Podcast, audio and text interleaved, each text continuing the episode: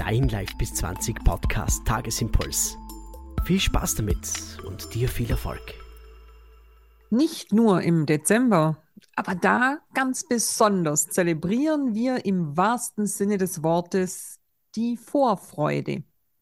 Weißt du, was ich meine? Ich spreche vom Adventskalender, dem Countdown-Tool für den heiligen Abend, vom Zählwerk, das uns vorfreudig auf die Weihnachtsfesttage einstimmen soll, an denen wir harmonisch und erfüllt im Kreise unserer Liebsten feiern. Und auch die Adventskalender selbst sind ja reine Vorfreudeträger. Denn freuen wir uns nicht vor allem drauf, uns beim Öffnen des Türchens überraschen zu lassen? Und ich behaupte mal, es ist dabei völlig egal, wie alt wir sind. Ist die Vorfreude also sogar vermarktbar? Und hier möchte ich den Bogen zum Alltag schlagen. Das Zauberwort der Vorfreude ist Erwartung. Vorfreude entsteht, wenn wir uns in freudiger Erwartung einem Ergebnis oder einem Ereignis zuwenden. Zu diesem Zeitpunkt haben wir noch alle Optionen offen. Wir dürfen unseren Wünschen und Träumen freien Lauf lassen, uns in den schillerndsten Farben unsere Erfolge ausmalen und allen Hoffnungen Raum geben. Hast du schon mal beobachtet, wie viel Energie Vorfreude freisetzen kann? Bei der Urlaubsplanung zum Beispiel? Ich erlebe das immer ganz extrem, wenn ich wieder eine meiner Fernwanderungen plane. Das ist Wahnsinnsenergie und Power pur. Wie machst du dir jetzt aber dieses Wissen generell zu nutzen? Du erinnerst dich. Vorfreude ist die Erwartung eines positiven Ereignisses oder Ergebnisses.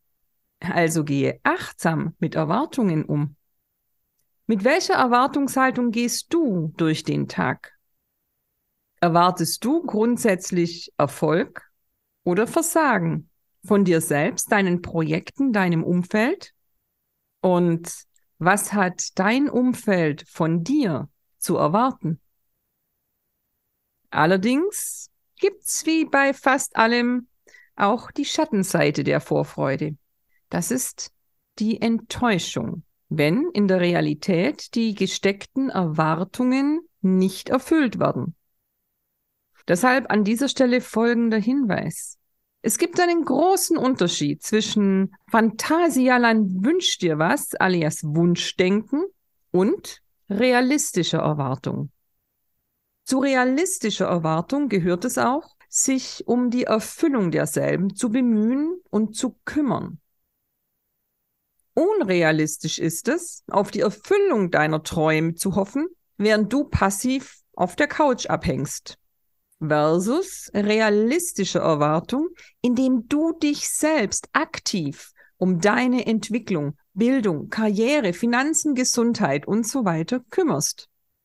Kurz, um aus Vorfreude auf Dauer auch ein befriedigendes Erlebnis zu generieren, darfst du dann auch ins Handeln kommen. Nur warten und freuen ist nicht genug.